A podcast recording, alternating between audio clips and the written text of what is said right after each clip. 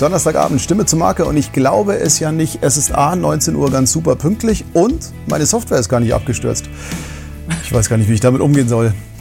So, wunderschönen guten Abend, schön, dass ihr alle dabei seid und ich freue mich heute wahnsinnig auf Karin Tietze.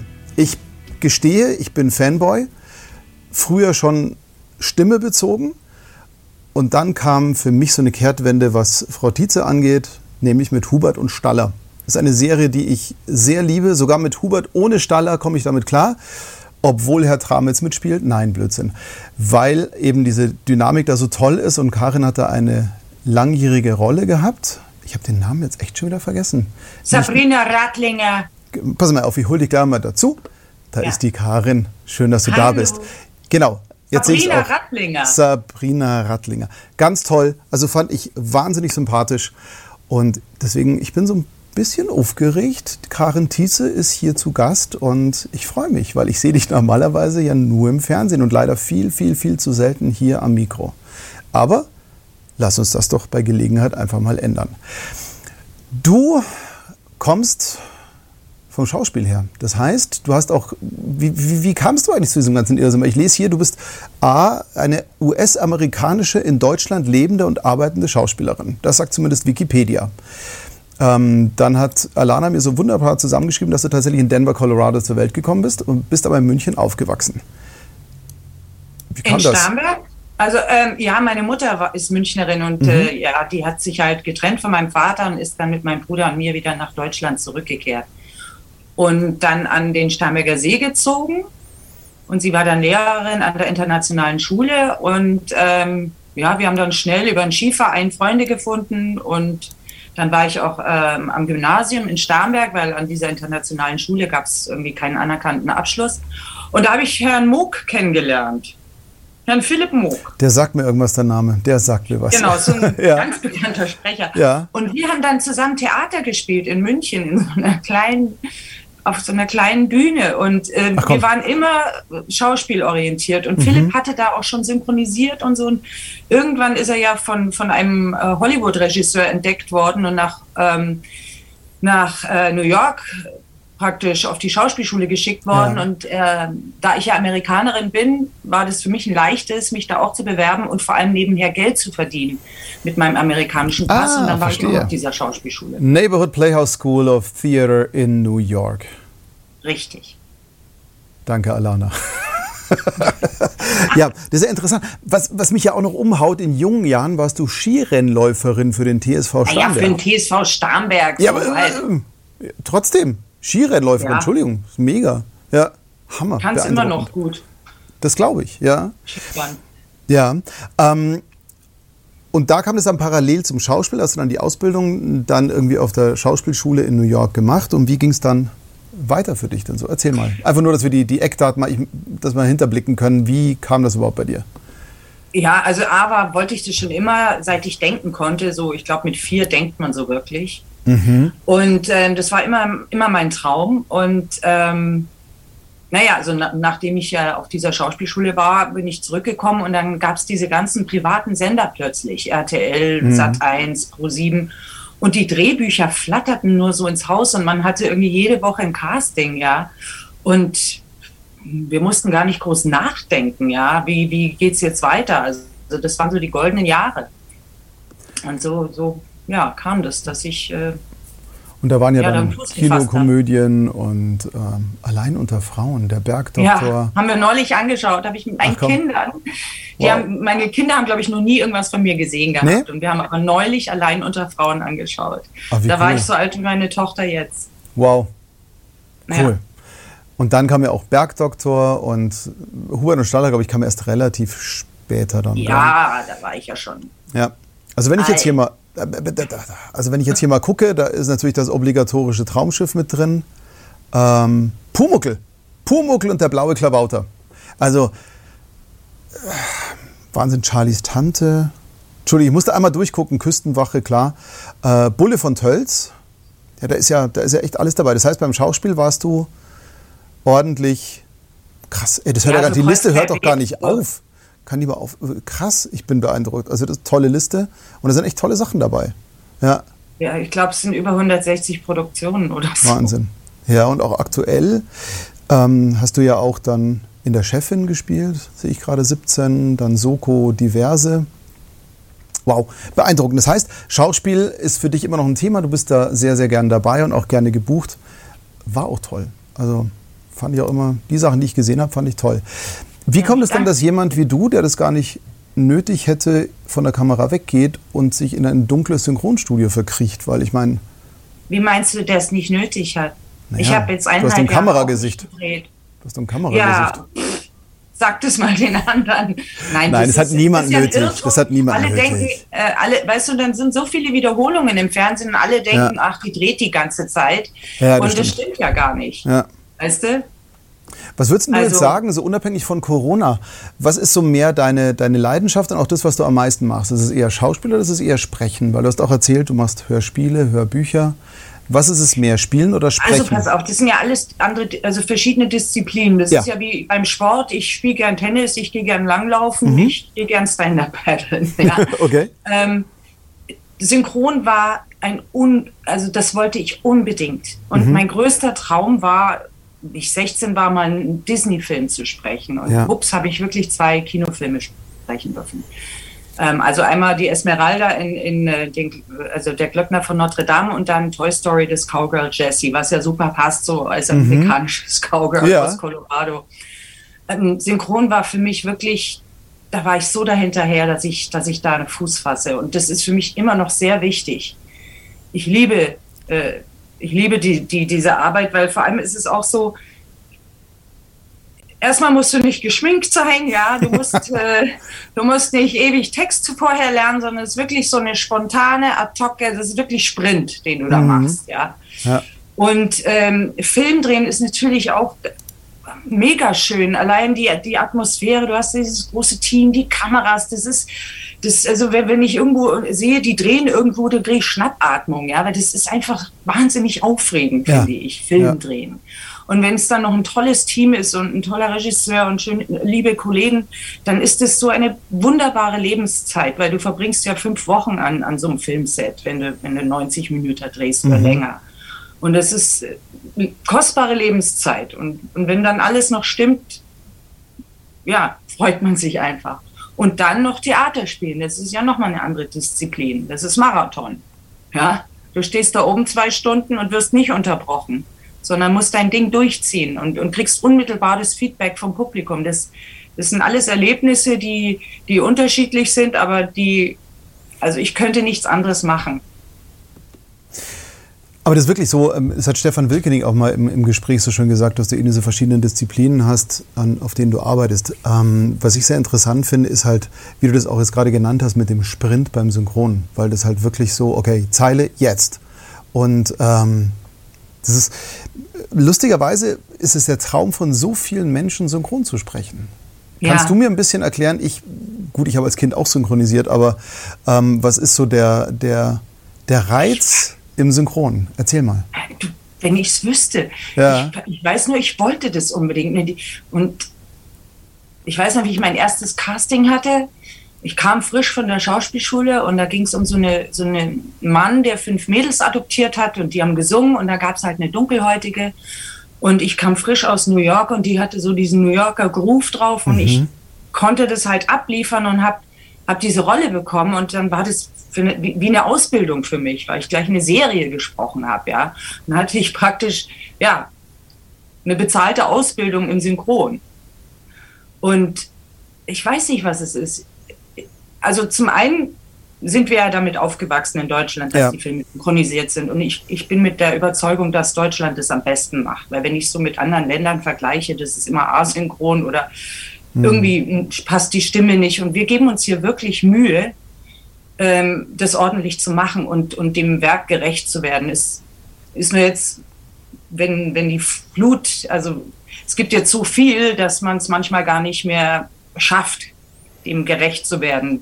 Das ja, stimmt, weil, äh, gehen wir mal vom Durchschnitt ja, aus. Die Autoren kommen nicht mehr hinterher ja. und so weiter und so fort. Und ich habe das Gefühl, in München versuchen wir das schon noch sehr. Ich hab, spreche in Berlin nie, ich bin da nie, keine Ahnung. Aber ich habe das Gefühl, München hm. gibt sich immer große Mühe, wirklich ordentlich abzuliefern. Ich, und es ist Teamwork. Ja, ich kann jetzt da gar nicht urteilen über irgendwie das Gefühl, wie das in Berlin ist, das weiß ich nicht. Aber jedes Mal, wenn ich in München im Synchronstudio bin, habe ich das Gefühl, da sitzt eine Familie, die Bock hat, was Schönes zu machen genau. und miteinander einfach das Optimum rauszuholen. Und, miteinander. Ähm, ja, und das ist was, was ganz Tolles. Und ich glaube, das wäre für mich so der Reiz im Synchron. Ich versuche das ja eh bei uns grundsätzlich auch in der Werbung so zu haben, dass wir das als Teamwork verstehen und miteinander an was Schönem arbeiten. Ja, es ist halt ähm, produktiver.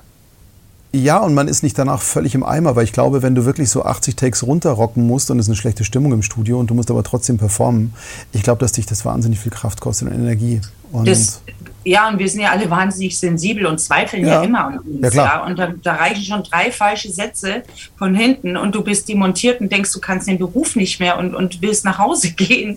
Denkst jetzt, ich habe euch doch gesagt, dass ich nichts kann. ja. Das ist echt ein Problem. Also damit, damit kämpfe ich ja selber auch immer wieder mal. Ähm, natürlich habe ich dann so Hochphasen, wenn ich permanent gebucht bin, aber äh, gut, ich wollte dieses Thema erst später anschneiden, aber lass uns da mal kurz einen kurzen Drift mal rüber machen. Also ich glaube, das war ja das Schlimmste in dieser Corona-Zeit, war ja eine Sache ist ja, dass wir keine Kohle verdient haben, dass wir alle nicht wussten, wie wir die Miete zahlen. Aber eine andere, ich habe das vom, ja, ich habe das hier im freundschaftlichen Gespräch ja auch schon öfter mal gehört, ähm, dieses Gefühl, nicht gebraucht zu werden. Ich glaube, das ist ja, für uns Künstlerseelen das ganz, ganz Furchtbare. Ja. ja, du hast das Gefühl, du hast keine Daseinsberechtigung, wenn hm. du nicht schaffst, wenn du nicht produktiv bist, dich an der Gesellschaft auch in welcher Form auch immer beteiligst, ja, sondern ja, du bist nutzlos. Ja, in den Köpfen ist es so, natürlich ist es völliger Quatsch, aber ja. in den Köpfen entsteht es natürlich sehr schnell und ähm, gerade dieses, also ich kämpfe da immer mit diesem, keiner mag mich. Also das ist so ganz komisch. Das ist so mein persönlicher Dachschaden, den ich habe, dass ich dann da wirklich sitze und sage, also wenn jetzt bei uns mal eine Woche das Telefon nicht läuten würde, was ja in Corona-Zeiten ja echt teilweise war, wo ich dann hier ganz alleine im Studio saß und mir dachte, hm, hallo Echo, hallo, hallo. Ja, man hallo. denkt, ja. man ist raus. So, ja. jetzt ist es, jetzt bin ich endlich raus. und zwei Wochen später sieht es wieder anders aus, Gott sei Dank. Aber das Schöne ist, wenn ich dann so mal gucke, du hast unfassbar viel noch gedreht. Äh, für das, also 2020 ist zumindest einiges drin. 2021 habe ich jetzt bei Wikipedia 20, nicht. 2020 habe ich gar nichts gedreht, nicht einen einzigen. Dann kam die nur da raus. Ist ausgestrahlt worden. Da ist es ausgestrahlt worden. Das heißt tatsächlich, ja. da war nicht viel los bei dir. Also vom Dreh her. Kunststück bei allen. Ja. Ich habe die Zeit super genutzt, trotzdem. Mhm. Aber ich habe mich wahnsinnig beschäftigt. Das interessiert mich sehr, was du da gemacht hast und das finde ich auch wahnsinnig spannend. Aber ich möchte jetzt noch mal ganz kurz so ein bisschen beim Schauspiel und Sprechen bleiben. Ja. Ähm, womit kommst du persönlich eigentlich besser klar? Oder was ist so deins, wo du sagst, äh, da kann ich auch länger? Also ich stelle mir vor, synchron 80 Takes am Stück zu machen ist heftig, 5 Takes ist okay. Ähm, Theaterproben. Nee, fünf Texte kommst ja gar nicht rein. Das ist auch ja, nicht okay. Stimmt auch wieder. Stimmt auch wieder. Aber wenn du jetzt sagst, zum Beispiel ein Theaterstück, du probst Monate und hast dann permanent Aufführungen. Ähm, in welchen Theatern, was, was war denn? Da gibt es mal ein kurzes Beispiel, damit ich mir ein Bild machen kann, was du so im Theater gespielt hast. Also ich habe jahrelang nicht gespielt, weil ja. ähm, ich halt auch Mutter von zwei Kindern ja. bin und äh, mir den Luxus gar nicht leisten konnte. Also mhm. ähm, mhm. du verdienst halt zu wenig. Oder auf Tournee zu gehen. Ich wollte nicht einfach weg sein, ja, das geht ja nicht. Und jetzt, wo die Kinder ähm, groß genug sind, habe ich dann in, ähm, an der Komödie im Bayerischen Hof hm. ein Stück mhm. von Gabriel Barilli gespielt. Das war ein gehobenes Boulevardstück und es war super für den Wiedereinstieg für mich. Und ähm, ja, wir haben, wir haben fünf Wochen waren wir auf Tournee, es war köstlich. Wir sind mit der Jutta Speidel und dem Daniel Friedrich, dem Ralf Komor, wir sind immer wandern gegangen. Hm ähm, vor der Vorstellung. Jutta Speidel hat Pilze gesammelt, die hat dann der Koch vom Hotel zubereitet, waren Gott sei Dank nicht giftig. Und ähm, Hilft, wir haben es ja. uns echt schön gemacht. Und dann waren wir am Haus. Mhm. Und das ist schon ein Ritt, so sechs Wochen hintereinander weg, jeden Abend. Wir hatten, glaube ich, nur zwei Abende frei. Das, das, das war grenzwertig, muss ich sagen. Okay. Ähm, weil das war so täglich grüßt das Murmeltier. Ich habe dann nur noch von der Autobahn geträumt. Krass. Ja, ich ja jeden Tag die Autobahn rein. Ja, ja, klar. Raus. Aber du stehst auf der Bühne und vergisst es in dem Moment, ja. Der Ecki also, hat gerade so schön geschrieben. Der Ecki hat gerade so schön geschrieben. Also ich mag dich manchmal. Vielen Dank, Ecki. Manchmal mag ich mich auch, genau. Habe ich vorhin Ach. 80 gesagt? Habe ich 2080 gesagt oder 20? Weil Ecki meint gerade 80 Fragezeichen. Naja, wir müssen mal gucken. Ecki. Ich glaube, der hört schlecht. Ah. Ecki, hörst du schlecht? Ecki, danke. Oh Gott. Hey, ich habe so Angst. Im, Im, August sitzt er hier bei mir äh, für einen Talk. Ich habe Angst, dass mir die irgendwie. Dann zahlt das dir heim. Ja, kriege ich ein Pfeilchen. Ähm, jetzt, gut, ich glaube, du hast vorhin schon erwähnt, deswegen halte ich da nicht zurück. Äh, du lebst in Starnberg, was ja auch echt was von Lebensqualität hat. Natürlich ja. hat es den Nachteil, du musst auf dieser blöden Autobahn Starnberg-München hier rein juckeln irgendwie, ähm, wenn du in der Stadt irgendwas zu tun hast. Ja, wobei manchmal fahre ich auch S-Bahn oder so. Also ja, aber Starnberg ist ja gerade noch so, dass du sagst, man hat ein sehr schönes Leben, also man hat zumindest ein schönes Umfeld. Der Starnberger See ist jetzt nicht so ganz meins, weil er einfach ein bisschen zu überlaufen ist. Aber ganz grundsätzlich, wenn du da so die Tür aufmachst, ist ein ganz anderes Lebensgefühl, als würdest du es jetzt in Schwabing. Tür auf und sagst du, okay, wo steht mein Auto? Also das ist ja auch eine sehr, sehr schöne Geschichte. Ähm, und da, da lebst du immer schon, oder? Also du, du, hast damals erzählt, also vorhin erzählt, dass deine Mutter dann an Starnberger See auch gezogen ist. Und genau. seitdem bist du dort. Ja. Also cool. ich habe zwischendurch in München gelebt mhm. und auch da meinen Mann kennengelernt. Dann haben wir in Schwabing gewohnt, in der Schellingstraße. Das war auch lustig, aber dann, wie das Kind dreieinhalb war, hatte ich einfach die Schnauze voll vom Lieferverkehr vor der Nase und dass du halt immer irgendwie weit laufen musst, um ja. einen Spielplatz zu finden. Und drum war. Aber gerade Schelling ist ja auch krass, ja. Ja, ja, ja. Die Fahrradstraße. Aha, sehr schön. Äh, weiß ich nicht. Also, nee, also das fällt für mich irgendwie. Ich träume ja, wenn ich mal groß bin, werde ich ans, aufs Land ziehen. Das, ja. Ich sehe gerade, meine Frau guckt zu. Äh, wenn ich groß bin, würde ich gerne aufs Land ziehen, weil ich das schön finde. Nein, das, das ist von Lebensqualität. Wie kommst du so klar mit ähm, diversen Studios abfahren? Ist ja nicht so wie in Berlin, dass du immer eine Stunde unterwegs bist, aber von Starnberg bist du ja trotzdem viel unterwegs. Ja, aber für mich liegen die ja genial. Es gibt so ein paar, die sind gleich ja. in Sendling. Ja, das stimmt. Zack. Ja. Das stimmt. ist äh, halbe Stunde rein, halbe Stunde raus. Das mhm. ist okay. ist machbar. Jetzt mal ein bisschen abgedriftet. Ich wollte vorhin mal ganz kurz wissen. Ach, so 80 hat er bei Takes, jetzt verstehe ich das. Ecki Bell hat bei 80 bei Takes gelacht. Ja, ich dachte schon. Ach so, ja. Der macht ja 390 am Tag. Ja, logisch. Und die fragen auch noch, magst du nochmal machen, weil bist gerade warm geworden, das ist klar. Das ist, ja, ist ja Mittag schon fertig. Ja, genau. ähm, wir sind da kurz abgedriftet. Ich wollte mal wissen, ja. welche von diesen ganzen äh, Tätigkeiten, die du hast, also Schauspiel, Theater, Hörbücher, Hörspiele, Synchron ähm, und, und auch alles sonstige sprechen, man kann ja schlecht sagen, was magst du am liebsten, aber womit kommst du am leichtesten klar und was ist für dich am ehesten noch eine Challenge?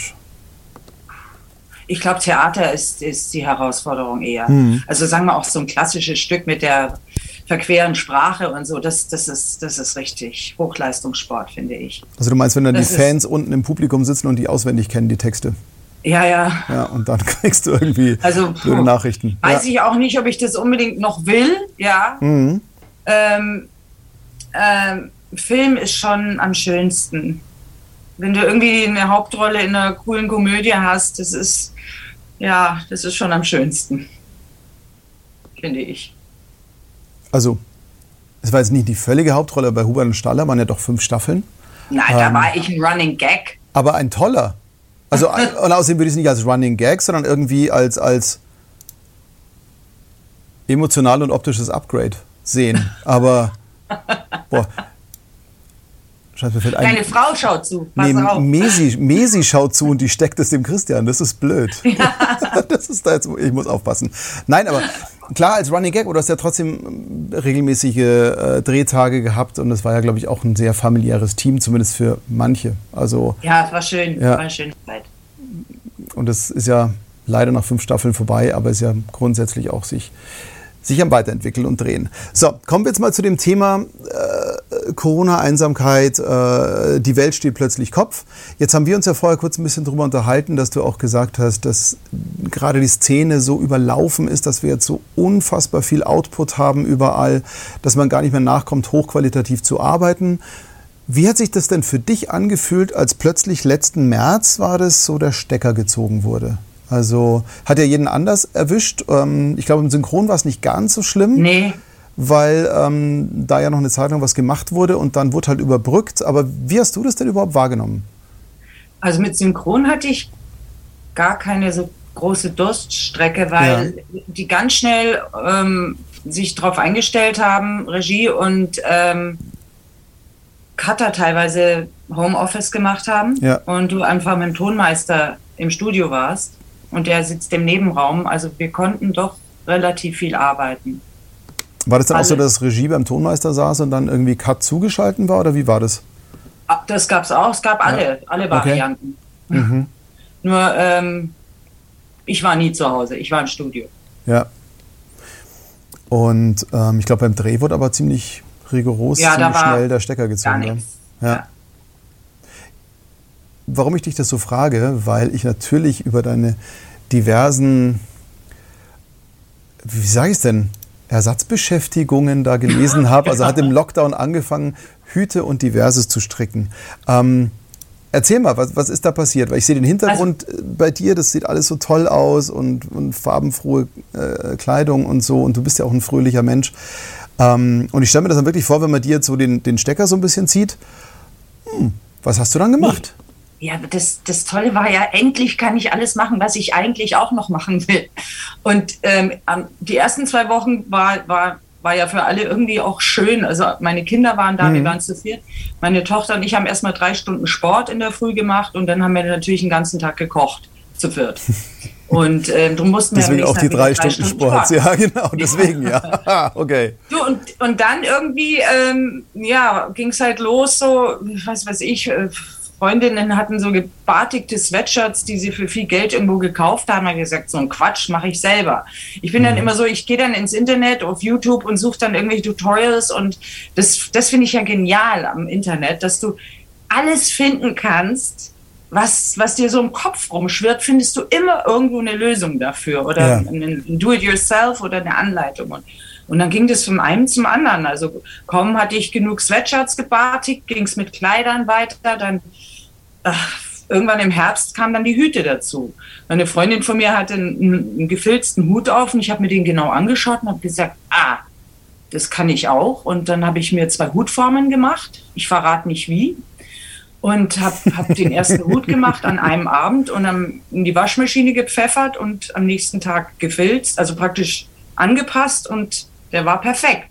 Dachte ich, ja geil. Hat diese Hutform zufällig was mit Frischhaltefolie und Gaffertape zu tun oder so? Vielleicht auch. Aber das reicht nicht. Ja, ich weiß, ja. Nein, es ist so cool. Ich liebe das ganz ich ehrlich. Ich sag noch Wachs. Ja, ah. Okay, verstehe. Ja, aber toll, hey, das ist super.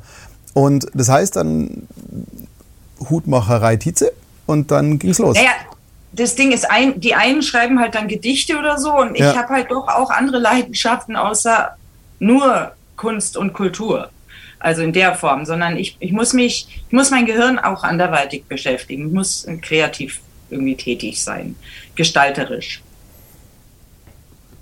Jetzt kommt, jetzt kommt hier gerade, Entschuldigung, ich muss jetzt nur schmunzeln. Also, Ramon hat hier gerade geschrieben, und der Hut sagte nicht Slytherin. Hm? Der Hut sagte nichts? Nicht Slytherin. So. Ähm, ja, das ist ja der Ecki. Der Ecki spricht über Harry Potter den Hut, deswegen da wieder so eine kleine Richtig. Laola Richtung Ecki. Ja, aber also mir ist ja auch aufgefallen, viele Künstler, ähm, ich ziehe mich da mittlerweile auch in diesen, also ich, ich spiele da ja auch mit in diesem künstlerischen Irrsinn. Wir müssen uns ja irgendwie alle ausdrücken. Ist jetzt egal. Also für mich, Entschuldige, Hut machen ist, also Hutmacherei ist für mich Handwerkskunst. Das hat ja auch genauso künstlerischen Ausdruck. Und das ist ja auch etwas, natürlich nicht mit der Stimme, aber dann, dann bist du mit den Händen tätig, aber du bist Richtig. trotzdem im Kreativen, kreativ im Sinne von ich schaffe etwas, ich erschaffe etwas. Also das muss ja raus aus uns, der Schmarrn. Das ist ja, sonst platzen wir doch alle. Und das finde ich extrem beeindruckend. Und ähm, ich habe ein bisschen gegartelt, wo ich echt keinen grünen Daumen habe. Aber was super einfach geht, sind einfach Essiggurken machen. Ich habe halt gerne überall ah. in die Erde gestopft und die wachsen wie blöde und dann habe ich die eingelegt. Und davon essen wir heute noch.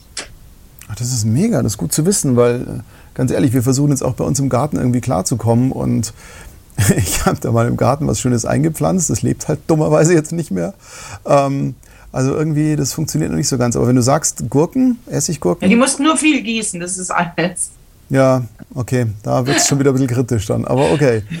Das heißt, du hast dann auch gegartelt. Was, wie hast du deine Zeit noch für dich genutzt? Erzähl mal, was, was hast du da so angefangen? Ja, wir wohnen ja auf dem Land und ja. somit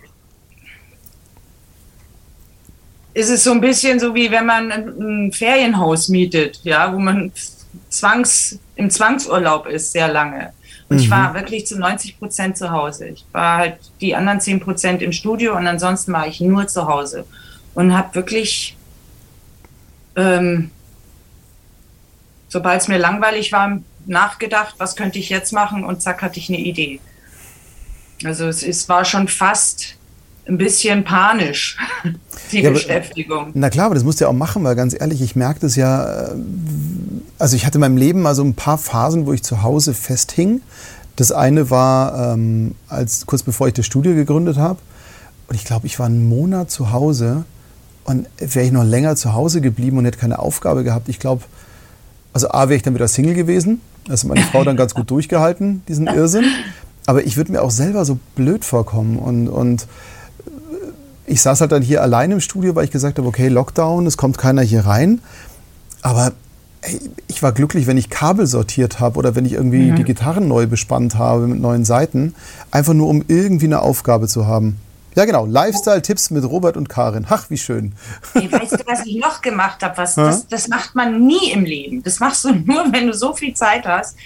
Ich habe die Videos, die ich von meinen Kindern gemacht habe, das sind noch diese kleinen Kassetten. Ja digitalisiert selber.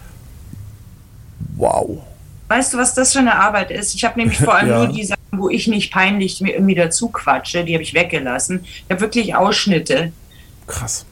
Ja, und den, den praktisch auf so Sticks und Festplatten gezogen. Wow, Hammer. Also es ist irgendwie echt interessant, weil wir haben natürlich auch, klar, als die erste Tochter kam, hatten wir noch Videokameras. Da gab es ja noch Handys, also das waren ja noch diese Nokia-Knochen, wo du dann irgendwie wenn du überhaupt filmen konntest. Also das war ja, ja nur verrauschtes irgendwas und wir waren stolz wie Bolle. Ähm, aber damals haben wir noch auf eine, äh, ist es eine Super 8 oder auf jeden Fall diese, diese kleinen ja, Kassetten und so, so ein Quatsch halt. Genau.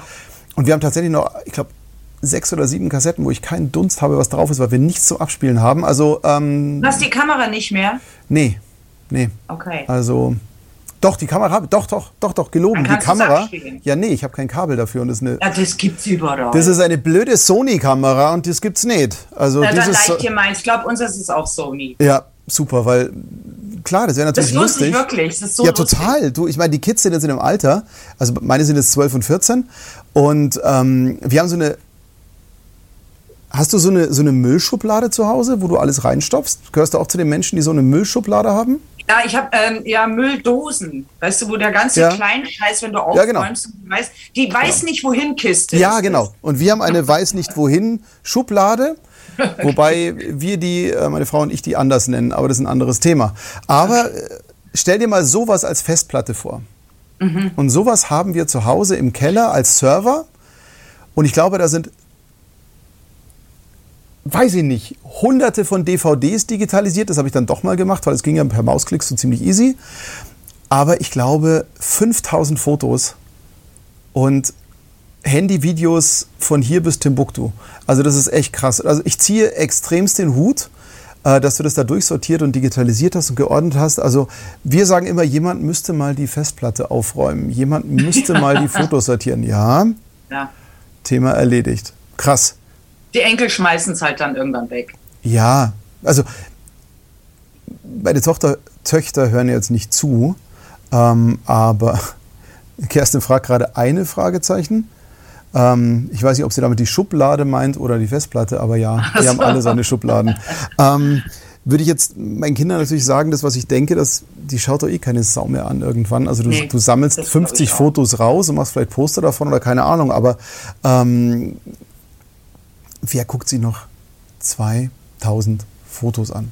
Wobei ich uns schon, also unser Fernseher kann so eine Slideshow mittlerweile und wir verbinden das mit dieser Festplatte und dann ist auch mal ganz lustig. Ähm, ich habe es nur, scheiße, Mist. Ich habe mir jetzt gerade beim Lügen erwischt, weil definitiv ist so, ich habe, ja, ich habe meinen Mädels zu Hause erzählt, es geht nicht und jetzt habe ich mich gerade verraten. Aber vielleicht guckt meine Frau ja nicht mehr zu. Auf jeden Fall äh, ist es auch mal ganz nett, so zwischendurch mal einfach auf dem Fernseher eine Slideshow laufen zu lassen mit alten Fotos. Ähm, aber jetzt mal wieder zurück zur Kunst. Ähm, das heißt, du hast dich dann da verwirklicht. Wann ging es denn bei dir wieder so ordentlich los mit anderem als Synchron? Weil Synchron lief ja relativ durch. Ähm, hast du, ich habe jetzt, hast jetzt gedreht? Anfragen bekommen. Jetzt. Okay. Also das so heißt, du hast. Wochen. Okay. Krass. Das heißt, du hast wirklich auch gar nicht gedreht jetzt in der Zeit? Nee. Krass. Okay. Faszinierend. Und Theater also, hast du immer noch keinen Bock irgendwie so groß, oder? Also no November 2019 war, war der letzte. Ja. Ich glaube noch drei Drehtage Soko oder so, aber das war's. Krass. Ja. Wow. Du hast aber, du hast auch erzählt, dass du Hörbücher und Hörspiele liebst und dass du, ähm, ich glaube, Hörspiele mehr als Hörbücher oder habe ich da was ja, falsch verstanden? Hörspiele. Weil, ähm, da wollte ich jetzt kurz den Bogen schlagen, vor, vor einigen Minuten hat nämlich Thomas, also schon länger her, ähm, geschrieben, ob du auch für Gruselhörspiele zu haben wärst. Ja, weil der macht so wie soll ich denn sprechen? Ja, genau. Thomas? In Schleim. Thomas, du weißt, was zu tun ist, genau. Ähm, hast du in der. warte, ich, ich, warte, ich mach mal Großbild. So, jetzt hat. okay, super. Ähm, erzähl mal, so, was für Hörbücher hast du denn so gemacht und, und, und Hörspiele? Also zuletzt, wirklich, das war so ein Ritterschlag für mich, durfte ja. ich so bei diesen Reklamheftchen, die schönen gelben, die wir in der Schule ja, ja alle hatten. Ja. Ähm, die wurden vertont neu und ähm, da war ich beim Faust dabei, ich war bei Cyrano de Bergerac dabei, ich war bei Romeo und Julia dabei und ähm, ja, das fand ich schon eine sehr, sehr schöne Herausforderung. Wow. Mhm. Ja. Und ähm, wie machst ja, du das dann? Du nimmst ja nicht zu Hause. Cool, jetzt da verewigt zu sein. So. Ja, Absolut, vor allem in ja. doch einem ziemlichen, ja, eine sehr Kulturgeschichte. Ich meine, wir, wir als Künstler haben ja einen Bildungsauftrag ganz grundsätzlich, aber wenn du dann wirklich in der deutschen Kultur noch so verewigt bist, das hat schon was. Wie ist es denn? Du nimmst ja nicht zu Hause auf. Du gehörst ja zu denen, die kein Studio zu Hause haben, oder habe ich das richtig verstanden? Nein, ich habe kein Studio zu Hause. Was ja gut ist. Aber der Herr Mook hat eins, da kann ich hinlaufen. Ach, ist gar nicht so weit weg. Nee. Verstehe. Ja. also, also hm. wir, wir, wir behalten es für uns. Aber was ich ja ganz cool finde, weil nicht jeder muss ein Studio zu Hause haben. Ich kann es verstehen, wenn man sagt, okay, ich habe eine Übungsmöglichkeit, ich habe eine Schaltungsmöglichkeit, das ist Teil meines Business. Ähm, auf der anderen Seite kann ich auch komplett ähm, nachvollziehen, wenn jemand sagt, äh, will ich überhaupt nicht machen, ich bin kein Techniker, ich kriege das nicht hin, ich will mich auf Sprechen konzentrieren, wenn dann. Jetzt ist ja so, dass die Hörspielszene mittlerweile ja ziemlich zweigeteilt ist, habe ich den Eindruck. Also es gibt oder Hörbücher, Szene. Ähm, Hörspiele werden ja immer noch in Studios gemacht, aber so Hörbücher an sich, da wird ja Ecki, natürlich hast du kein Studio zu Hause, warum auch? Hey, Krischi ist auch da. Krischi, hallo. Hallo. ähm, wie hast du das wahrgenommen? Für mich ist es so, dass Hörbücher noch in Studios aufgenommen werden. Ähm, oftmals das Budget nicht langt. Also ich musste ein paar ablehnen, weil es einfach so wenig Bezahlung war, dass ich, dass ich drauf bezahlt hätte, wenn ich ein Hörbuch gemacht hätte. Ähm, und ich merke, dass dieses Hörbuchsprechen immer mehr verlagert wird Richtung jemand, der es komplett zu Hause fertigstellt. Also bis hin zu, ähm, ich nehme es auf, schneide es, master es und es ist dann fertig für ja. whatever. Ähm, wie nimmst du das denn wahr? Weil du sprichst ja gerne Hörbücher und auch viel, aber du bist ja in Studios unterwegs. Nee, ich spreche gar nicht viele Hörbücher. Nee? Und äh, vorzugsweise Kinderbücher. Ach komm, weil mir das Faust. mehr Spaß macht. Faust? Ja. Naja, das war ein Hörspiel. echt? Ach, war das als Hörspiel umgesetzt? Das war als Hörspiel. Wir waren, wir oh, cool. waren zu mehreren. Das war echt ja. toll. Standen auf der Bühne richtig und haben, also echt? wir haben auch vorher geprobt und so. Ja. Und Hörbücher habe ich jetzt gar nicht so viele gemacht. Eher Kinder, Kinderbücher, mhm. weil mir das einfach mehr Freude macht, da so ein bisschen albern zu sein und nicht erwachsen sein zu müssen.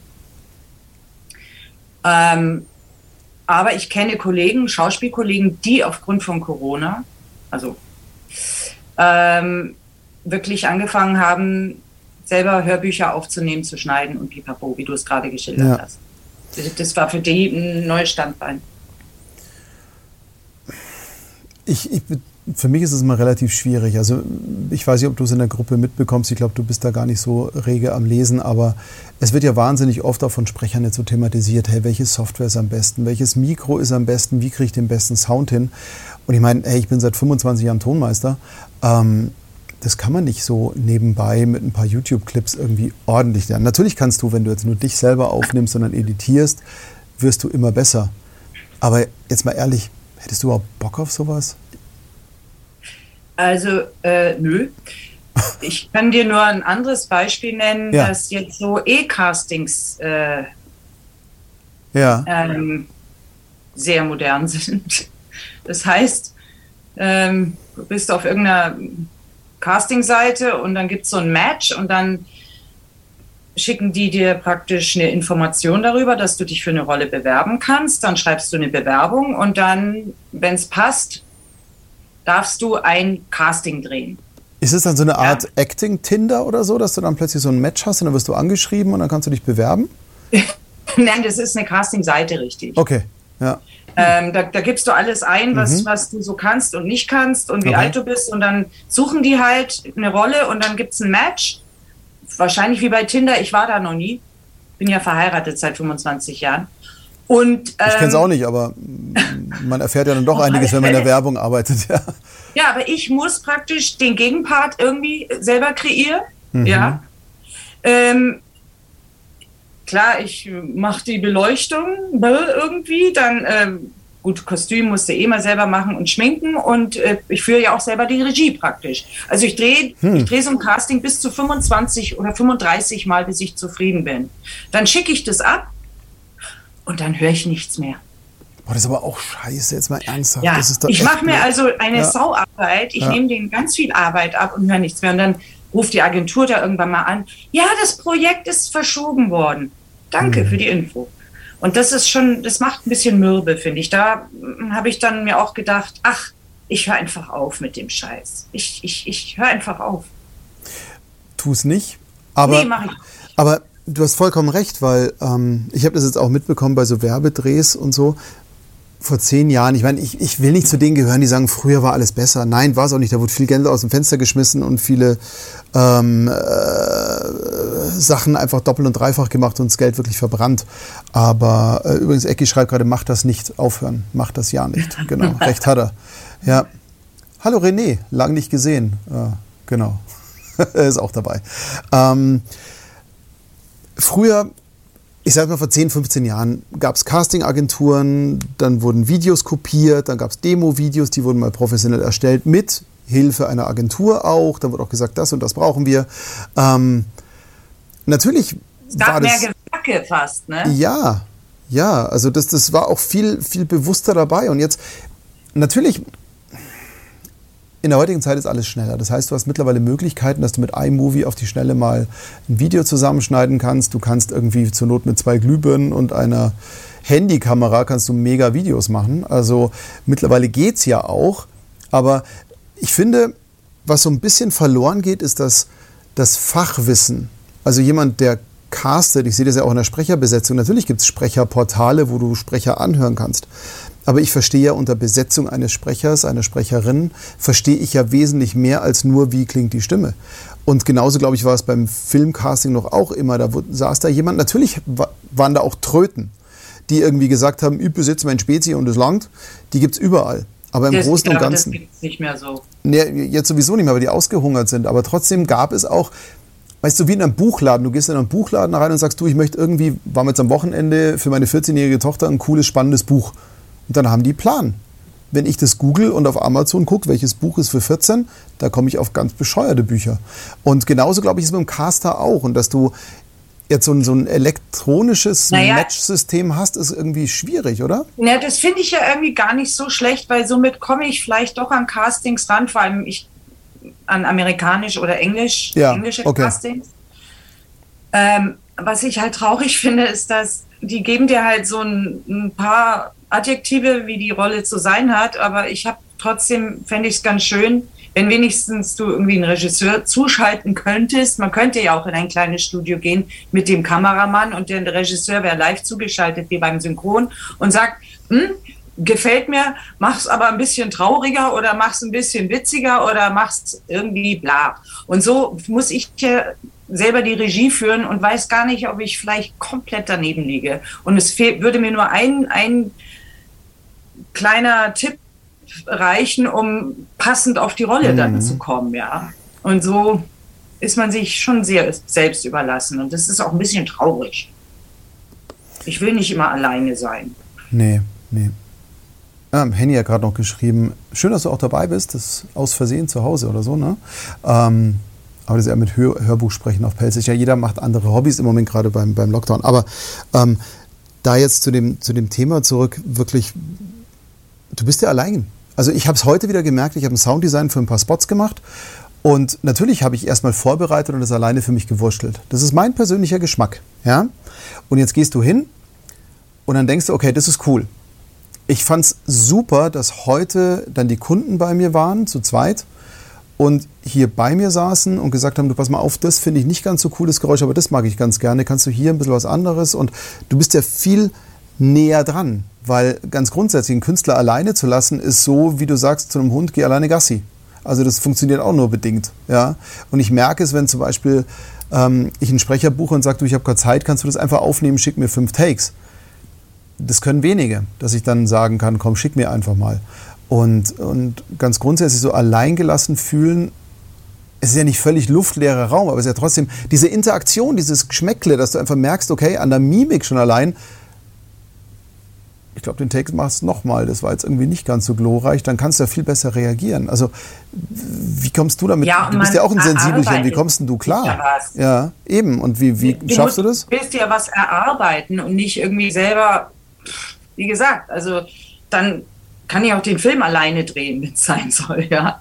ja. Also ich finde es einfach traurig, weil bei einem Casting hast du früher was erarbeitet. Und das ist ja auch im Synchron, wenn du ein Synchroncasting hast, dann sagen die auch, du, das, das war schon ganz gut, aber jetzt probier mal, mach mal noch eine zweite Version, wo du ein bisschen tougher bist, ja. Nicht so weich oder bla. Mhm. Und so, wenn du dein Casting äh, dreh, selber drehen musst, äh, ja, ich kann liefere ja nur ein Demo ab und nicht drei verschiedene, vier verschiedene Variationen. Die Zeit haben die ja gar nicht, sich das anzuschauen. Ja, aber auch wenn du überlegst, wenn du selber dann so kritisch bist und machst dann 25 Versionen von einem Casting-Take, das ist ja unfassbar. Ich meine, klar, selbst wenn du schnell bist und wirklich, dann sitzt du da einen Tag und ich, ich kenne das ja, würde ich das machen zum Beispiel. Ich würde es beim nächsten Tag anschauen und sagen, ich fange nochmal von vorne an. Nee, also, ich rede es so, dass es das stimmt, dass okay. ich wirklich 100% zufrieden bin. Ich, also ich drehe das so oft, bis es, da habe ich Loriot zum ersten Mal verstanden. Ich glaube, der hatte auch 35 Klappen pro Szene. Das verstehe ich sowieso, aber mir geht es halt oft so, wenn ich dann länger was mache und auch am Abend und mir das am nächsten Morgen anhöre, anschaue, denke ich mir so öfter mal, hättest du gestern noch mal nur halb so lang gemacht und jetzt noch mal ordentlich geschlafen. Ach so, ja, das verstehe ich, ja. wenn sich so auslutscht. Total, ja. weil du bist dann so in dem Hamsterrad drin. Ähm, ja, das stimmt. Was glaubst du denn, woher das kommt? Also ist es dieses, weil es geht, weil es effizienter geht. ist oder weil man Geld sparen kann damit? Ja, sowieso. Ich glaube, dass da. Ich glaube, das waren alle drei Gründe. Gell. Du, schau mal, pass auf. ja. Normalerweise bist du nach London geflogen für ein Casting. Ja. Das, spar das können die sich ja sparen. Ist ja auch umweltfreundlicher. Finde ich auch okay. Aber ich finde es trotzdem schön, wenn man dann sagt, okay, wir mieten ein Studio in München an. Wir haben da den Kameramann und der Regisseur wird hinzugeschaltet. Klar. Stream. Ja. Weil er sich ja auch live gleich angucken kann, was man da macht. Ja, das fände ich halt nett. Vielleicht müsste ich das einfach nur mal vorschlagen. Ja, aber ich glaube, das Problem dahinter ist, weil ähm, ich sehe das ähnlich wie bei, bei Facebook-Nachrichten oder bei, bei Messenger-Nachrichten, beim WhatsApp, WhatsApp, weil du kannst ja selber entscheiden, wann höre ich es mir an. Und wenn natürlich ein Regisseur 500 Demo-Tapes bekommt. Das ist ja auch, das ist ja beim Sprechen so wie bei Bodalgo zum Beispiel. Ja, du haust einen Job raus oder bei allen anderen Portalen. Ich habe es nur Bodalgo genannt, weil es ein deutsches Portal ist. Aber bei allen Portalen ist es so, du haust einen Job raus und es bewerben sich auf einen Dusch 50 Sprecher, die einfach sagen, ja. ich nehme dir schon mal 10 Takes auf, ähm, ein Drittel nehme ich dir auf, weil du kannst, kennst mich nicht, kannst dir das nicht vorstellen. Ich finde es ja grundsätzlich richtig. Also A ist es Training und auf der anderen Seite gibt es viele Kunden, die können sich wirklich nichts vorstellen. Ähm, aber ähnlich stelle ich mir das da auch vor. Und wenn du ein Regisseur bist und kriegst deine 50 Vorschläge pro Rolle, dann bist du ja selber auch entscheiden, wann du die anguckst. Und wenn du natürlich ein Studio hier buchst, dann heißt es, von 11 bis 12 musst du da sein, weil du kannst ja nicht sagen... Richtig, richtig. Aber dann wird halt, das ist halt ein Casting-Tag wie früher. Ja, genau. Das ist halt ein, ein, ein Studio ist in Berlin, eins in Düsseldorf, eins bla. Ja, ja dann ist das der Casting-Tag. Ja, kann sich auch mittlerweile kaum noch jemand leisten, sowas zu machen. Leider, ja. Ähm, Ramon, Stichwort Regie. Als Newbie dreht man sich im Kreis. Profihilfe ist obligatorisch, wenn man nicht weiterkommen will. Ja, achso, weil Ron schreibt mit Regisseur ist meiner Meinung nach auch viel effizienter, endlose Takes, bis man sau selber zufrieden ist, sind extreme Zeitfresser. Ja, eben, das ist genau der Punkt, weil ähm, vor allem, wenn du dann zufrieden bist, heißt ja nicht, dass der Regisseur zufrieden ist. Hat sowas nee, oder der wäre schon mit der zweiten Aufnahme zufrieden gewesen. Weißt ja, du? ja. Hätte ja auch sein können. Und man kann ja nicht alles schönreden als Übung. Das geht ja nicht. Also unser Eins will ja nicht mehr üben. Also das ist ja der Punkt, weil du kannst ja nicht sagen, ich als weiß ich nicht, ich habe mein Setup perfektioniert und dafür weiß ich jetzt viel schneller, wie ich beleuchten kann oder irgend so Blödsinn. Ja. Ähm, ich glaube, dass viel in der Richtung auch sich noch in Zukunft verändern wird. Ähm, Ecki, ja, Castings muss man sich bezahlen lassen. Ich glaube, das ist ein sehr ruhmreicher und, und sehr glorreicher Gedanke, aber ich glaube nicht praktikabel. Das ist genauso wie, ich weiß nicht, Synchron. Castings sind die bezahlt oder auch nicht bezahlt? Ich weiß es gar nicht. Auch beim Synchron. Ja, er schreibt das schon, der Ecki, genau. Ähm, natürlich in der Werbung ist es so, wenn wir jetzt jemanden besetzen und alle Jubeljahre kommt mal jemand und sagt, ey, kannst du uns mal ein Punktcasting machen? Bei uns heißt es Punktcasting. Das heißt, wir schlagen zehn Sprecher vor und die müssen den Text halt mal einsprechen. Ähm, kriegen dafür eine Layout-Gage und das ist ganz gut. Ich würde es wahnsinnig gerne machen. Das Problem ist nur, dass viele Kunden sagen, ich brauche das nicht, weil ich schreibe auf diverse Portale und ja, da bewerben sich dann 100 Leute. Ähm, und ich finde 50 oder 60 bescheuert und äh, fünf richtig gut, aber ich habe fünf kostenlose, richtig gute Vorschläge. Und ich glaube, wenn wir einmal in diese, diese Büchse der Pandora geöffnet haben, ist es vorbei. Und die ist halt schon offen. Das ist, glaube ich, das große Problem. Ja. Aber jetzt hast du ja Anfragen und ich glaube, für die hast du ja nicht E-Casting gemacht, oder? Nein. Ja.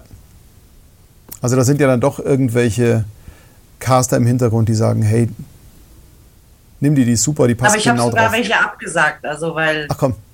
Ja, weil ich, äh, ja. äh, ja? Pokere, ich pokere. Und wie gesagt, kann passieren, dass ich ohne alles dastehe am Ende.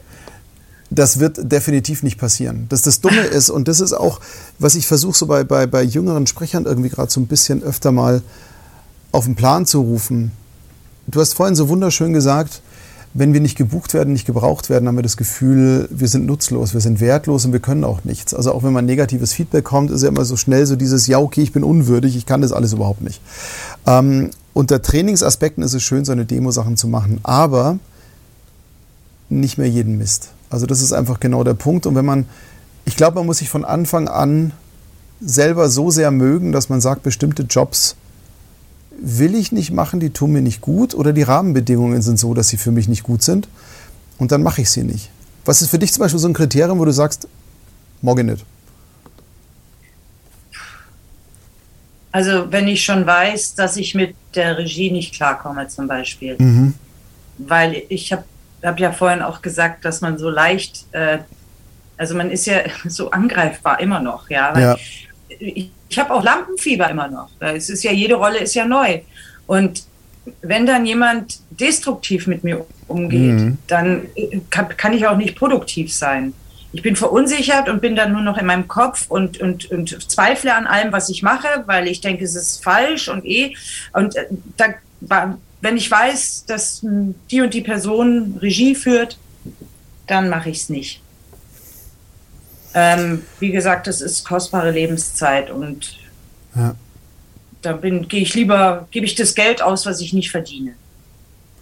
Aber das, das, das finde ich echt faszinierend, weil ey, wenn man dich so im Schauspiel verfolgt, wenn man die Synchronsachen hört, wenn man, wenn man äh, Aufnahmen von dir hört ähm, und dich im Fernsehen sieht, das ist ja eigentlich ja völlig gmade Wiesen. Also im Prinzip ist es doch so, du weißt genau, was du kannst, du weißt, wo du hingehörst, du weißt, wie du es machst, du funktionierst da mega. Natürlich ist immer so, man spiegelt ja auch die Regie wieder und das ganze Umfeld ist mir schon klar. Aber im Endeffekt, also gerade du bist für mich ja jemand, der äußere Eindruck ist immer völlig überzeugt und völlig geradlinig und, und das finde ich interessant, dass auch du zweifelst und, und da hinterfragst und klar, wir sind ja alle Sensibelchen, sonst wären wir ja nicht Künstler geworden, aber trotzdem irgendwann ist es doch wichtig, dass man an den Punkt kommt, wo man sagt, okay, pass mal auf, ähm, ich weiß, was ich kann und wenn der Typ ein Arsch ist, dann mag ich das nicht. Dann gehe ich ja, da richtig. weg und dann drehe ich mich um und nicht nur, weil ich mich dann kleiner fühle, sondern weil es einfach auch keine Art ist. Also ich habe jetzt auch einen Job abgelehnt hier von den Kunden, wo ich einfach sage, nö, das ist menschlich so, nö. Also A ist der Ton hier ganz komisch und dann werden die Sprecher auch nicht ordentlich gebrieft und irgendwie blöd behandelt. Hey, das macht man nicht. Also ich glaube, da kann man immer sich das Standing gönnen, zu sagen. Ja, aber du bist oft, du bist oft versetzt in, in der Wahrnehmung, weil du, du checkst es irgendwie nicht, dass das gerade nicht richtig läuft, ja. Mhm. Das merkst du oft erst im Nachhinein, dass das gar nicht okay war, was da abgelaufen ist. Also das weiß ich auch von, von anderen Sprecherkollegen, dass die dann echt dann zur Aufnahmeleitung sind und sich auf den Boden gehockt haben und eine Runde geheult haben. Ja, das, was der da eben mit mir gemacht hat, war nicht richtig, ja. Also hm. wir sind echt äh, ja, sehr feinfühlig und, und aber Dienstleister ja irgendwo. Ja, wir sind ja weisungsgebunden und wollen das ja auch richtig machen. Und dann passiert es manchmal, dass es einfach versetzt überhaupt dich trifft, dass es nicht okay war. Mich schockiert es immer, dass das tatsächlich noch gang und gäbe ist und dass es das immer wieder gibt. Also das ist für mich etwas, damit komme ich null klar. Also in dem Moment, es ist wo... Nicht oft. Nee, nee, nee, nee, nee. Und das wird hoffentlich auch immer weniger. Aber ja, äh, das letzte Mal, dass ich sowas im Studio hatte, war, glaube ich, vor, lass mir jetzt nicht lügen, fünf, sechs Jahren bei einer Aufnahme, wo wirklich, also da war schon keine Gürtellinie mehr vorhanden. So weit drunter war das Ganze. Und, und ähm, aber auf der anderen Seite musste ich dann auch in dem Moment unterbrechen. Also ich selber war nicht die Zielscheibe, ähm, aber ich weiß es nicht. Also dass, dass sowas, ich finde ja okay, wenn wir Sensibelchen sind und wir machen eine Szene, sage ich jetzt mal, die extrem emotional ist, wo irgendwas ist. Also mich triggert alles. Ich kann keinen Film gucken, wo Kindern was passiert oder wo es Kindern schlecht geht. Da bin, bin ich aus. Also in dem Moment schalte ich ab und sage, okay, und mhm. wenn es nur ein Tatort ist, wo ein Kind misshandelt wird, ich bin sofort raus. Ich bin sofort ich raus. Ich kriege das nicht hin. Also ich kann mir, nee, ich kann mir Saw angucken oder keine Ahnung was und irgendwelche ganz komischen Filme, aber in dem Moment, wo ein Kind irgendwie im Spiel ist, bin ich raus. Ja.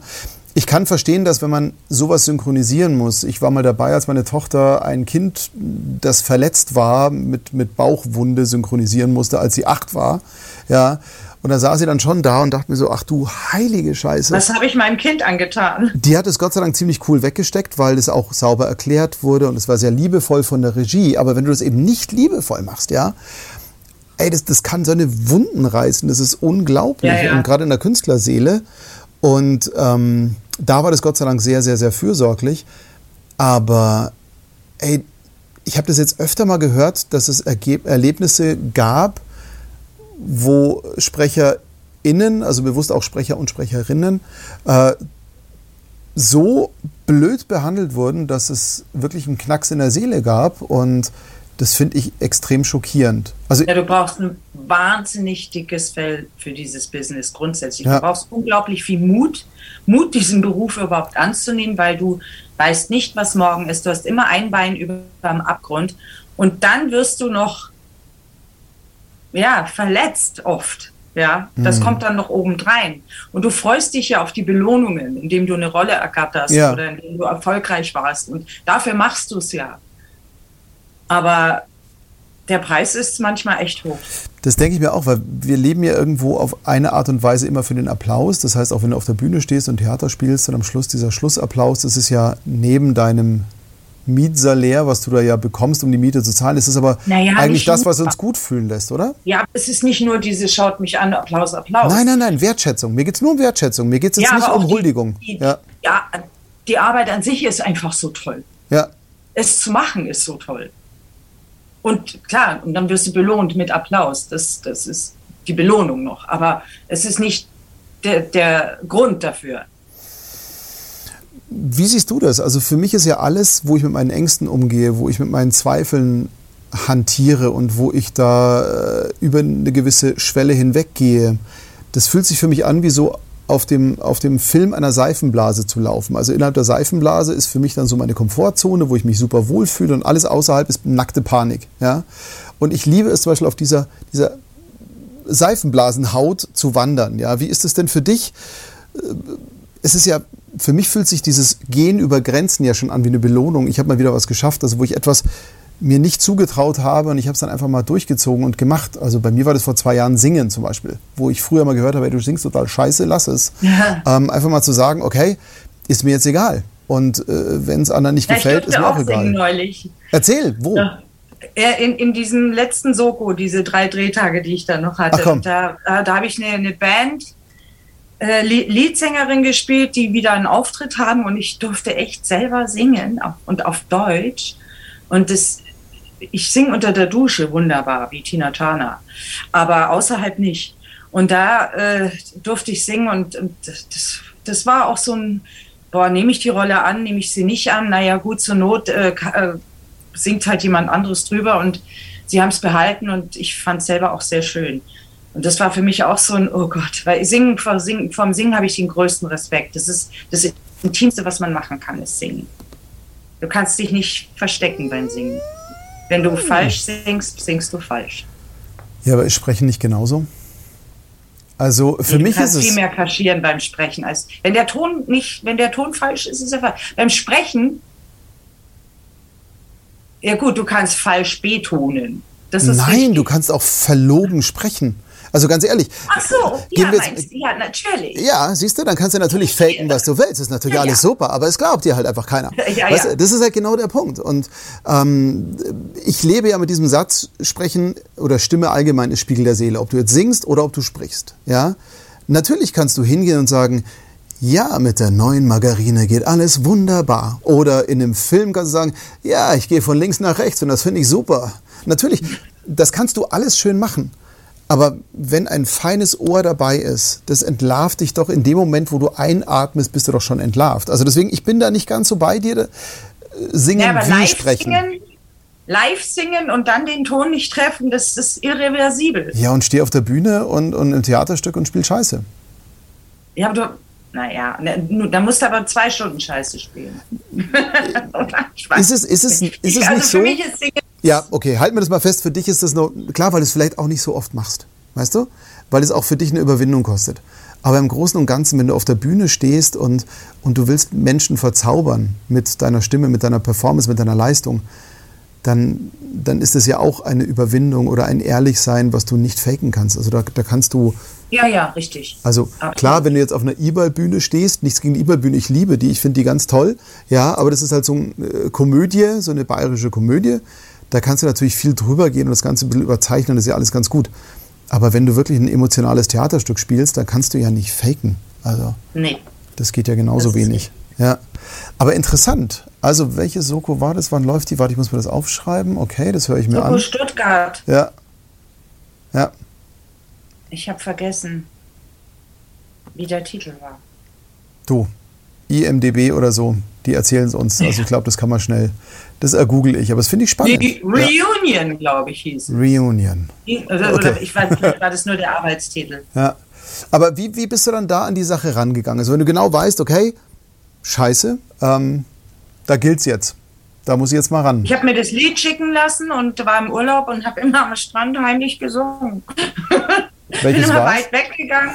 Welches Lied war es denn? auf dem Ohr und ja. habe geübt, geübt, geübt, geübt, geübt, geübt, geübt. Okay, welches war's? Was? Welches Lied? Welches Achso, es wurde extra komponiert. Ah, okay. Schade, weil sonst hätte ich jetzt gesagt, schnapp ich mir schnell die Gitarre und dann machen wir das. Genau. Ja, ah. genau. Ohne mich. ja. Sehr schön. Aber ja klar, du hast es dann einstudiert und dann warst du dort und dann ging es los. Okay. Ja. Aber im Endeffekt ist es doch, ist doch ein geiles Gefühl, wenn man einfach sagt, okay, ich habe mich da jetzt durchgebissen. Ich glaube, das, das ja, machen wir eh super. eh viel zu selten. Ja. ja. Aber was ich da für Schiss hatte, Wahnsinn. Ja, klar. Ich habe so Respekt vom Singen. Ja, aber durch, durch den Respekt durchgehen und durch die Angst und dann wird es großartig. Das ist, mein, dafür sind wir Künstlerseelen, dass wir das einfach dann irgendwie auch machen. Ähm, der Ron hat vorhin was sehr Schönes geschrieben. Der Umgang mit Niederlagen, Ablehnung wird in der Künstlerausbildung viel zu wenig gelehrt, sollte ein ja. Pflichtfach sein. Wie siehst du das denn? Du hast ja auch wahrscheinlich Absolut. so wie jeder von uns on the hard way gelernt, oder? Ja, ja, du, das geht ja in der Schauspielschule schon los, dass du da abgelehnt wirst oder, oder mhm. da auch merkst, du wirst fertig gemacht und so. Ähm, für mich gehört es dazu zum Business. Also wenn ich was nicht kriege, dann, dann bleibt mein Leben gleich. Äh, wenn, ich, wenn ich eine Rolle kriege, dann verändert sich mein Leben wieder. Ähm, also wenn, wenn ich Sachen nicht bekomme, kann ich super damit umgehen. Ja. Ähm, mhm. Nur es ist absolut richtig, dass, dass man das eigentlich beibringen muss oder wirklich den, den Schülern klar machen muss, du wirst 90 Mal abgelehnt und beim 91. Mal klappt es dann vielleicht. Ich glaube, was viel wichtiger an der ganzen Sache ist, dass man mal Schülern erklärt, warum sie abgelehnt werden. Weil oft ist es ja nicht, weil du blöd bist oder weil du nee. kacke bist oder weil du das nicht nee. kannst oder weil ja. du die Ausbildung nicht genossen hast, sondern einfach, es matcht halt nicht. Also da hat jemand ja, anders eine Vorstellung. Leute Ja sagen. Ja, genau. Und ich glaube, das ist ein ganz wichtiger Punkt. Ähm, deswegen, was, was ist denn so dein Ratschlag an, an die Jugend, wenn es um Scheitern geht? Ja, wie gesagt, dass so viele Faktoren müssen stimmen, dass du die Rolle bekommst. So viele Menschen müssen Ja sagen. Ich meine, der Produzent, der Redakteur, der Regisseur, whoever, der Caster, der dich vorschlägt. Und es gehört einfach auch Glück dazu. Es ist so. Es gehört wirklich auch Glück dazu. Auf jeden Fall. Aber das Dumme ist, das kennst du ja selber, ich gehöre zu denen, wenn ähm, ich fühle mich ja total beschissen, wenn ich jetzt zwei Tage keine Buchung habe. Dann bin ich ja sofort so, dass ich sage, ähm, was geht hier ab? Ähm, ich schließe, ich kann nichts mehr. Ich, mich braucht keiner mehr. Ja? Und äh, natürlich, ich weiß nicht, ob die Casting-Szene hier so groß ist. Man kennt es ja aus Amerika hauptsächlich, dass die von einem Casting zum nächsten laufen und natürlich viel mehr abgelehnt werden, weil die vor Ort auch sind. Und dann kommst du in einen Raum rein, Casting-Situation, da sitzen 80 ja, ja, die Worst Case so aussehen wie du auch. Ja, ja oder meist besser. Ja, gut, in der externen Wahrnehmung sehen alle besser aus, was natürlich nicht stimmt. Ja, aber klar, in, in, in der eigenen Irrsinnswahrnehmung sind natürlich alle toller, schlanker, schöner, besser und keine Ahnung was. Ey, das stelle ich mir total grauselig vor, sich da durchzubeißen. Aber ich glaube, das ist es. Vielleicht, vielleicht ist es wirklich der Punkt. Ich habe mich lange gefragt, warum sind Schauspieler in Amerika so viel besser? Ähm, ja, das ist ein Sport. Casting ist ein Sport. Ja. Das musst du wirklich sportlich sehen. Du trainierst, indem du die Rolle auswendig lernst, ja. Und du trainierst auch dein, dein Auftreten, ja. Mhm. Also ich habe, ich liebe ja Castings. Okay. Ich, also ich liebe Castings wirklich, ich, darum drehe ich die auch von mir aus inzwischen selber. Okay. Mir macht es wahnsinnig Spaß und mhm. ich habe, also wie die goldenen Jahre waren, habe ich 80 Prozent der Rollen bekommen mhm. weil ich keine Angst hatte. Du darfst keine Angst haben. Glaube ich, das ist schon mal ein Faktor. Weil du verlier hast ja nichts zu verlieren, du kannst nur was gewinnen. Da komme ich jetzt auf, aus, dem, aus dem Unternehmertraining an eine Geschichte. So, so ein alter Vertriebssatz lautet ja, ich glaube, das ist auch der Buchtitel von, boah, wie heißt der Typ jetzt? Ist ja völlig egal, wie er heißt. Nicht gekauft hat er schon. Ja? Und im Prinzip, ich glaube, wenn du bei Castings die Denke hast, die Rolle nicht haben, habe ich ja schon. Also, egal was jetzt passiert, es wird besser. Weil nicht besetzt bin ich schon für den Film und jetzt gehe ich hin. Ja, eben. Ja, also kann es ja nur besser werden. Und, ja. und, und vielleicht hilft es ja auch dann wirklich hinzugehen und zu sagen, auch wenn ich jetzt am Mikro bin, beim Synchron, ähm, A, ich bin gut genug, um im Rennen zu sein. Das heißt, ich bin jemandem schon aufgefallen, der mich da dazugeholt hat. Das heißt, irgendeine Voraussetzung erfülle ich ja schon mal. Das heißt, ich habe jetzt schon mal mehr erreicht als gestern, als ich noch nicht bei dem Casting war. Und natürlich haben wir alle Angst, aber wir müssen irgendwo auch die Angst als ein, einfach nur als ein Signal sehen, gar nicht als ein lähmendes Etwas, sondern als, ah, hier, Puls ist nach oben, okay, danke, ich bin aufmerksamer, vielen Dank und dann kann man weitermachen. Das, glaube ich, ist die ganz, ganz große Kunst, über die Angst hinwegzugehen. Und man muss sich wirklich klar machen. Limbeck, Limbeck, vielen Dank. Wer hat es geschrieben? Ramon. Genau, der Limbeck hat es geschrieben. Nicht gekauft, hat er schon. Und genauso ist es da ja auch. Und man muss über diese Angst gehen, weil man hat ja schon was erreicht. Das ist ja das, was ich auch den Sprechern permanent hier sage. Weil in dem Moment, wo du am Mikro stehst, hast du gewonnen. Und auch wenn du im Casting bist, dann bist du ja schon mal eine Runde weiter. Es ist wie bei Blöd DSDS der Recall. Du bist ja schon in der, wahrscheinlich schon in der vierten Runde. Du warst ja schon auf diversen Tischen nicht persönlich hoffentlich gelegen, aber zumindest als Sheet irgendwie, ähm, um überhaupt da so weit zu kommen. Das heißt, du bist Worst oder Best Case ja schon in Runde drei, wenn du dahin marschierst. Also ist ja eigentlich schon ein Sieg. Und da kannst du ja hingehen und sagen, okay, und jetzt let's have fun. Richtig. Warum fällt uns das so schwer? Ja, warum fällt uns das so schwer? Was glaubst du? Mir, mir fällt es nicht schwer. Nee? Nee. Mir fällt es nur schwer, wenn ich kein Feedback bekomme oder so.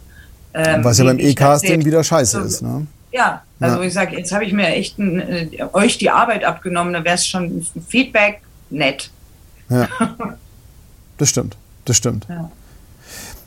Ron schreibt gerade, jedes Casting muss gefühlt eine bezahlte Rolle sein, dann stimmt die Einstellung und der Druck des Überzeugenmüssens fällt leichter ab. Und Sabrina schreibt, und jedes Casting ist eine weitere Übung für das wahre Leben. Blöd, ihr habt beide natürlich vollkommen recht. Ähm, Alina schreibt gerade, wer nichts wagt, der nicht gewinnt. Bin ich komplett dabei. Also, und ich glaube, man muss einfach so ein bisschen, ich glaube, wenn man nichts zu verlieren hat, am besten, wenn ich, wenn ich, ich schaue mal diese 80er Jahre Actionfilme, äh, hole ich mir jetzt gerade. Clint Eastwood, Familie eliminiert, er geht auf Rachefeldzug, ich habe nichts zu verlieren. Ähnlich ist das Ding ja auch, weil die Rolle nicht haben hast du ja schon. Also verlierst du ja nie was. Ich glaube, was, was bei mir ist, zum Beispiel, wenn du so am, am, am Start stehst bei einem Slalom oder so. Ja. Du stehst da oben, du, hast den, du kennst den Kurs. Ja, den hast du auswendig gelernt. Und dann stürzt du dich runter. Und genauso mache ich es beim Casting. Für mich ist es ein Sport. Also so ein Wettkampf. Ich, ich kriege dann so einen richtigen Wettkampfgeist. Mhm. Ich habe einfach Spaß dabei. Und eins ist wichtig: Atmen nicht vergessen. Eigentlich naheliegend, aber jetzt, wo du es erwähnst, ja, also bei, bei heiklen Telefonaten werde ich immer atemlos. Das ist immer so. Damit meine ich jetzt nicht Helene Fischer, sondern dann habe ich wirklich Schnappatmung. Ja. Echt, passiert das? Dass man dann wirklich beim, bei einem Casting auch mal dann plötzlich ganz flach und dann geht die Luft weg oder so? Ja, klar, wenn du aufgeregt bist. Ja. die Atmung ist sowieso das Wichtigste. Ich glaube, du hattest ja mal einen Atemtrainer da hast du vorhin erzählt. Alles, also war ja schon querbeet. Und natürlich, du, Atem ist Basis für, für Stimme. Und ich meine, ja, alles. Und Emotionen. Sowieso, ja, weil ich meine, in Wirklichkeit, was wir, Porenatmung, ja genau. In Wirklichkeit ist es ja so, dass wir ja äh, eigentlich nur Luft produzieren als Sprecher, als Sänger. Oh, mein Mann kommt gerade rein. Ja, super, was sagt er denn dazu? der, der zeigt auf die Uhr. Ja, genau. Sollen wir aufhören? Sollen wir. Ja, wir Muss, müssen weg. Müsst ihr weg? Ja. Oh, das wusste ich gar nicht. Ich dachte nicht, dass wir. Ja, ich, ich hatte nur, ich, sorry, ich hatte von 19 bis 20 Uhr. Ja, aber wenn es schön ist, mach mal ein bisschen länger. Verstehst? Ja, das Und ich finde es ja. Sorry. Dann, es tut oh, mir jetzt leid. Genau, gut, dann, ähm, puh, das ist schade. Sorry. Ich bin gerade warm geworden. Nein. Ach. Nein, ich finde es toll. Ähm, wenn ihr wirklich los müsst, dann tut mir das echt leid. Dann müssen wir uns da in, in, Zukunft vielleicht mal besser absprechen. Dann müssen wir auf jeden Fall einen zweiten Teil machen, weil ich finde, jetzt kommen wir gerade an den Punkt, wo es echt spannend wird, wo ich sage, okay, was, wo können wir was tun und wie gehst du mit den ganzen Sachen um? Das holen wir auf jeden Fall mal nach. Aber ich will nicht, ähm, ich will nicht der Böse sein. Der Bist da, du nicht? Dann ist ja gut, der euch zu spät kommen lässt, weil ihr müsst anscheinend los. Das ist, glaube ich, einfach nur ein Missverständnis dann gewesen. Alles gut, alles gut. Ähm, dann Boah, das ist jetzt so, so ein schöner Interruptus ja, schade. gerade. Schade eigentlich. Aber ich fand es sehr, sehr schön, dich mal ein bisschen besser kennenzulernen, weil das haben wir echt irgendwie nie geschafft. Das, das, der Grund für diese, diese Gespräche ist ja, dass man sich nicht mehr wirklich unterhält. Also man, man lernt sich ja nicht mehr so wirklich kennen. Also man hat ja ein bisschen das Mikrofongedöns und, und ein bisschen ähm, kriegt man am Rande mit, aber so wirklich in die Seele reingucken schaffen wir alle zeitlich nicht mehr. Deswegen finde ich es sehr schön. Ich habe mich sehr gefreut, dass du heute dabei warst und ähm, ja, tatsächlich hätte ich locker noch eine halbe Stunde mit dir quatschen können. Das holen wir einfach bei Gelegenheit nach. Ich verspreche dir, wir sehen uns auf jeden Fall relativ bald auch hier mal vor Ort, damit du auch mal hier an die Wiesen hieferst, gell? dass du eine Ja, vielen Dank für die Einladung, dass ich dabei sein durfte. Es hat mich sehr gefreut und euch allen auch schön, dass ihr dabei wart. Ähm, ich würde sagen, bleiben wir noch ein bisschen, aber nee. ähm, wir sehen uns dann nächste Woche, hoffentlich. Ich weiß noch nicht genau, was wir nächste Woche so treiben. Ähm, ich glaube, das switchen wir nochmal mit einem Überraschungsgast hin und her. Das entscheidet sich morgen mal.